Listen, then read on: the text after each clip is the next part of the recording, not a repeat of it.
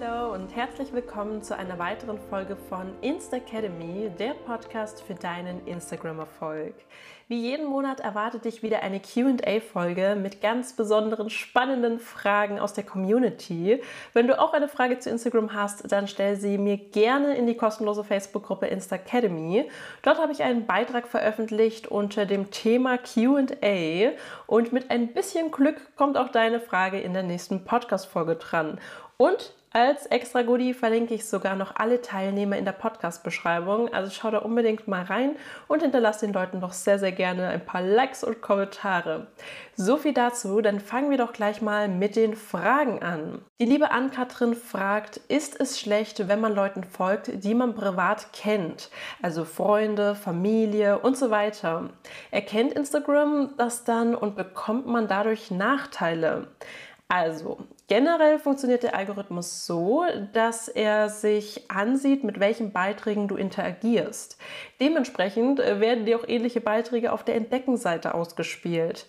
Wenn du jetzt selbst ein Beauty-Account bist und deine Freunde einen Food-Account haben, dann bedeutet das nicht zwangsläufig, dass dir nur Food-Accounts ausgespuckt werden, weil du diese Beiträge likest. Also der Instagram-Algorithmus, der ist noch sehr, sehr, sehr viel klüger.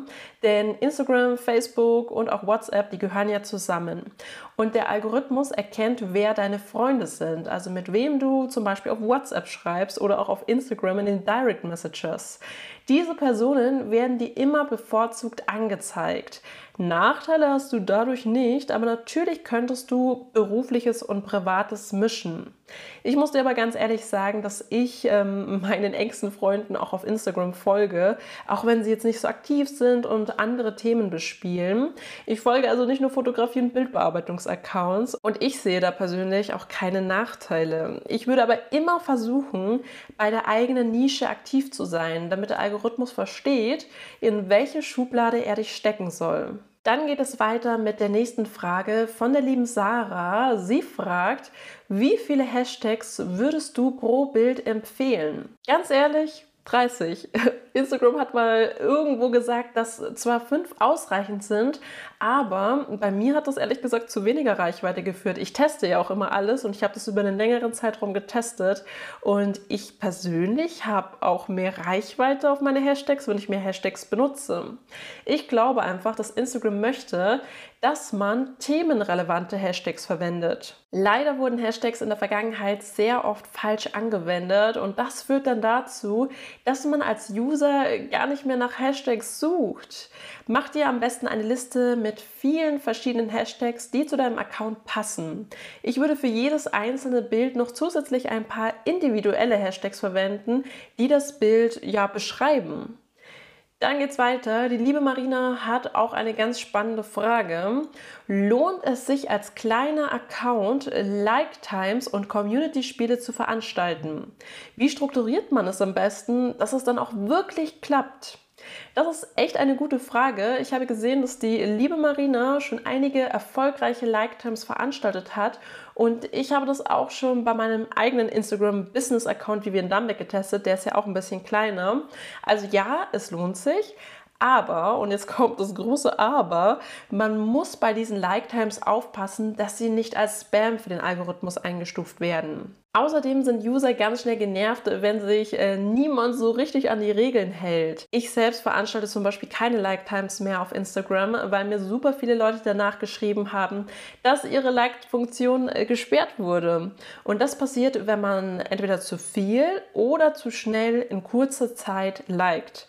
Das konnte ich auf Dauer leider dann nicht mehr verantworten und leider ähm, ist es halt auch gar nicht so leicht, den Usern zu vermitteln, dass sie nicht zu aktiv sein dürfen. Meine Lösung war dann die Facebook-Gruppe Insta Academy. Dort ist es nämlich sehr viel aufwendiger, Likes zu vergeben, weil ich keine Direktlinks erlaube. Also ich gestalte die Regeln so, dass man seinen Namen zwar reinschreiben darf, aber keinen direkten Link, weil sonst wird es wieder bestraft von Instagram. Und ich will ja auch jetzt keine Support-Gruppe ersetzen.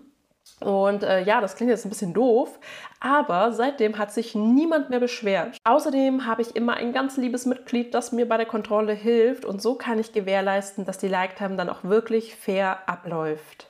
Für einen kleinen Account empfehle ich auf jeden Fall Community-Spiele, aber ich würde sie abwechseln. Also nicht, dass der Algorithmus dich dann als Veranstalter mal abstraft.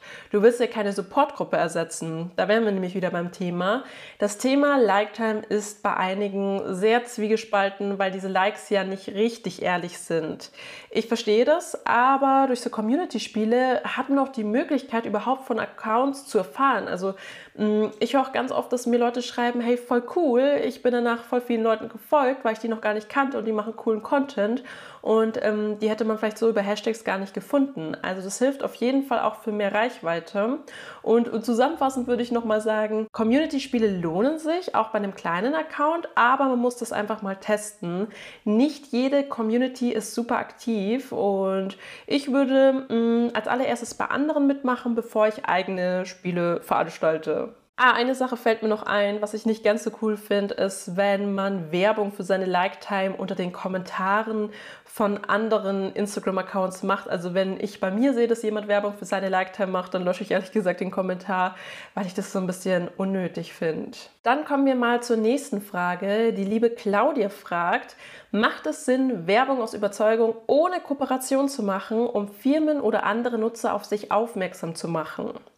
Ich finde, es macht auf jeden Fall Sinn, Produkte zu zeigen, ohne eine Kooperation zu haben. Ich persönlich finde es nämlich irgendwie komisch, wenn manche Blogger nur Produkte zeigen, wenn sie eine Kooperation haben. Man sieht es ja auch. Und mh, mm, als Follower will man doch einfach alles wissen. Egal ob jetzt eine bezahlte Kooperation oder einfach nur eine unbezahlte Herzensempfehlung. Hinter den Marken und Produkten sollte natürlich in jedem Fall stehen. Ich finde es aber auch mh, mm, durchaus sinnvoll, diese Empfehlungen, also diese kostenlosen Empfehlungen, die man macht, mit den jeweiligen Instagram-Accounts zu vertaggen, also mit den Marken. So komme ich natürlich auch schon zu einigen Kooperationen. Firmen werden so auf dich aufmerksam und und es ist doch mega cool, wenn du die Produkte schon über einen längeren Zeitraum privat getestet hast, also sie auch selbst gekauft hast. Und wenn du dann eine bezahlte Kooperation bekommst, also ich finde das ultra authentisch und richtig cool. Dann fragt die liebe Julia, ob ich irgendwelche Seiten zum gegenseitigen Connecten bezüglich ähm, Shoutouts kenne oder ob ich einfach andere Accounts anschreibe. Ich muss ehrlich gestehen, dass ich aktuell kaum Shoutouts mache. Das hat jetzt keinen besonderen Grund. Wenn ich jemanden markiere, dann einfach so, ohne Gegenleistung. Ich kenne auch keine speziellen Seiten, aber wir können gerne mal eine Shoutout-Runde in der Facebook-Gruppe veranstalten. Am meisten bringt es etwas, wenn man sich ähm, die gleiche Nische teilt. Dadurch kann man einige neue Follower bekommen und auch mehr Story-Views. Ansonsten empfehle ich, Instagram-Accounts einfach mal anzuschreiben, wenn ihr euch gegenseitig folgt und zu einer Nische gehört. So, letzte Frage für heute. Vivian, meine Namensvetterin, fragt, wo kann man in Instagram sehen, wer einem entfolgt ist oder geht das gar nicht? Da muss ich dich leider enttäuschen, das geht nicht. Ich finde es auch echt erstaunlich. Ähm, also jetzt nicht nur deine Frage, ich meine jetzt nicht dich persönlich, ähm, sondern generell, dass sich so viele Community-Mitglieder dafür interessieren.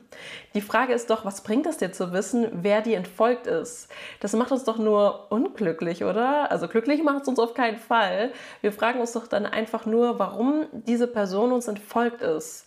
Und das kann uns lähmen. Versuch dich lieber auf deinen Account zu konzentrieren. Was könntest du machen, damit dir mehr Leute folgen? Das ist nämlich die entscheidende Frage. Wenn dir jemand entfolgt, dann sei froh drüber. Ich weiß, es klingt blöd, aber diese Person, die hat sich dann nicht für deinen Account interessiert und wäre sowieso nicht aktiv gewesen. So, tief durchatmen, das waren mal wieder echt heftige Fragen. Ich finde das echt so cool. Also, als ich mit meinem Podcast vor einem Jahr gestartet habe, da hatte ich schon Angst, dass mir irgendwann mal die Themen ausgehen, das sage ich ganz ehrlich. Aber dank dir und jedem einzelnen Community-Mitglied wird das wohl nie passieren und das, das erleichtert mich, das freut mich auch richtig. Ja, du findest auf jeden Fall wieder alle wichtigen Links in den Show Notes. Dann bedanke ich mich, dass du dir meine Podcast-Folge bis zum Ende angehört hast. Und falls du meinen Podcast über Apple Podcast hörst. Ich würde mich riesig freuen, wenn du mir eine positive Bewertung da lässt. Natürlich nur, wenn dir mein Podcast gefällt. Und dann wünsche ich dir ganz viel Erfolg und bis zur nächsten Podcast-Folge.